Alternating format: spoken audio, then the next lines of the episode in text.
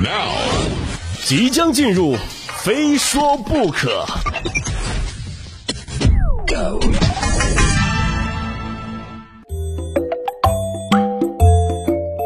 今天一开始啊，咱们来聊点天上的事儿啊。听说了吗？啊，人类首次在地球外确认了生命之源存在。近日呢，日本文部科学省称啊，科学家在小行星探测器隼鸟二号采集的样本中检测到了二十多种氨基酸啊，这是第一个证明在地球外存在氨基酸的证明。二零二零年十二月，隼鸟二号的回收舱从小行星龙宫返回地球，并带回了约五点四克行星表面样土。有天体生物学家表示啊，在地球以外天体上发现多种氨基酸史无前例啊，甚至可能暗示地球以外存在生命。那这也意味着氨基酸可能存在于其他行星和天然卫星上，暗示生命啊可能诞生在宇宙中比以前认为的更多的地方。大家听懂了吗？这没听懂不要紧啊，我换一种方式说，就是说啊，可能有外星人。哎，外星人哈，这有经验的朋友可能会说了，哎呀，就这个时候大家淡定，淡定啊，不要回答，不要回答。行了，这就是《三体》看多了。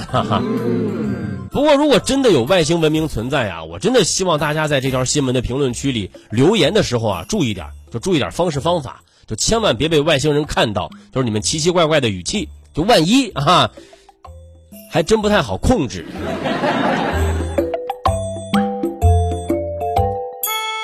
这条消息一经发出啊，就霸占了热搜榜首，网友们也是非常的激动啊，有的就说了啊，这下我放心了啊，找对象的范围又扩大了。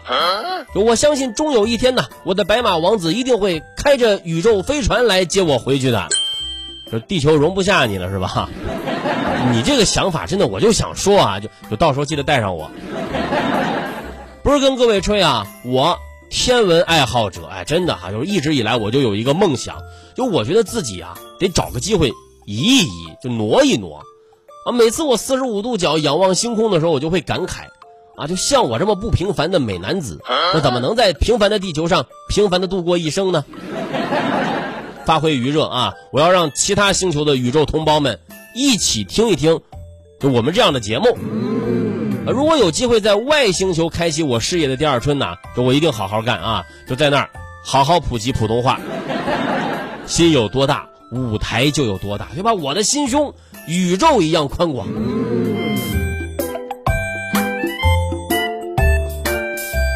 其实我记得头两年啊，也是在聊类似话题的时候，就说到国外的航天局啊，一直在寻找幽默搞笑的人来担任宇航员，啊，以在漫漫旅途中保持士气。还真别说，就这趟差呀，还真需要这么个人。就想象一下啊，在一个相对狭小而且密闭的空间里，宇航员可是要承受着巨大的身体和心理压力啊。就身体素质咱慢慢锻炼，对吧？但是心理承受能力这个真的不好说啊。一旦队员们之间关系紧张，可能就会让人急躁、冲动，啊，不利于工作。那么这就需要一个有趣的人，调动一下气氛，鼓舞一下士气，啊，再给大家伙找点乐子。就这么一来啊，团队的凝聚力就有了，士气也高昂了。哎，大家开开心心的笑着笑着，哎，就回到地球了。所以我觉得啊，下次神舟飞船再去空间站执行任务的时候，就不妨把我带上。就是开玩笑啊，就还是地球好啊，还是地球好。不过刚刚说的有一点没错，就是一个幽默的人在生活当中真的很重要啊。没事开开玩笑啊，跟大家逗逗乐子，氛围一下子就嗨了嘛，对吧？但是啊，玩笑真的不能乱开，小心出事儿。近日，湖南高院公布了一起案件详情。今年三月，文某、王某和贺某相约在张家界景区度假村游玩。文某、王某呢，跟贺某聊天时开玩笑啊，说要把他从阳台上扔下去。贺某反击就说了啊，你们有种把我扔下去试试。于是两个人合伙把贺某抬起放在了阳台栏杆上，不料栏杆突然断裂，贺某从九米高的阳台摔下，摔成十级伤残。经法院判定啊，文某、王某各自承担事故百分之三十的责任，度假村承担百分之二十的责任。这怎么说呢？啊，都说男人，对吧？是少年，这但也不能这么夸张啊，对吧？开从三楼高的阳台扔下去的玩笑，你说这都是什么狐朋狗友啊？建议绝交。所以爸妈从小就教育我们呢，别和没分寸的人交朋友，还真是一条保命良言。看评论啊，有人说度假村也挺倒霉的啊，就他们开玩笑，自己也跟着遭罪。哎，我觉得度假村一点都不冤啊，真的不冤。搞这种不经靠的豆腐渣栏杆，他也没想象中的无辜。还是老话说得好啊，一人不进庙，两人不看景，三人别瞎开玩笑啊。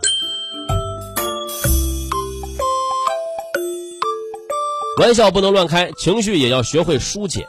头两天下午呢，居住在上海的市民王女士啊，来到派出所报案了。她说呢，自己网购的面膜在小区门口的货架上被偷了。警方立刻开展了调查，很快呢，发现居住在同一小区的女子李某有重大嫌疑。经过进一步的深入调查，民警发现快递被李某盗窃的被害人呢，远不止王女士一个人。第二天，民警在小区内将李某抓获，并在其家中呢查获了另一个居民被盗的快递。据李某交代啊，最近这段时间里呢，他莫名的感觉情绪很不稳定啊，心情不好。那么在经过小区门口的时候呢，看到货架上别人的快递，就控制不住自己，就一定要拿回家拆开看一看。就拆开快递之后啊，李某会看一下里面的物品，有用的留下啊，没用的就把这快递盒上的信息啊涂抹掉之后，连物带盒一起扔掉。被民警查获时呢，李某已经作案八次了啊，大多数偷来的快递呢都被他扔了。审讯时，李某说了，当别人的快递被自己拆开的那一刹那，压力就得到了释放。不理解，真的不理解啊！为了释放压力，那你释放完了，倒是给人还回去啊？而且现在很多商家呀，为了投送方便，都把快递里面的东西啊就写在快递单上，所以你这个借口真的是有点差劲。哦，也是奇怪了啊！发现自己情绪不稳定，心情不好，这是有病对吧？有病就去看医生，而不是去做违法的事情啊！就这么简单的道理，怎么还有人不懂呢？看不懂的还有下面这个。日前呢，在广东东莞，郑先生在车位停车时啊，被一旁站着的女士抓住，说郑先生的车把自己的数据线压坏了，要求赔偿三百元。由于该女子无法提供发票证明价格，两人协商不成呢，便报警处理。经民警协商，由郑先生赔偿该女子一根原装数据线。没想到呢，刚买完数据线呢，该女子又向郑先生索要误工费、交通费、精神损失费，被郑先生拒绝。郑先生说啊，该女子的数据线看上去像是用了很久的，就为什么会放在车位地上，就自己也不清楚哈，感觉自己是个冤大头。哎，不，郑先生啊，我们现在都不这么说，我们现在都说是大冤种。这位女士也是够够的啊，误工费、交通费、精神损失费啊，你怎么不再管人家要点呼吸损失费呢？讹完人还想再来第二波？哎，真的啊，建议郑先生也向他索要一下精神损失费吧。你说这把人吓的哈，以后随便看到一根数据线，那不都得想起他呀？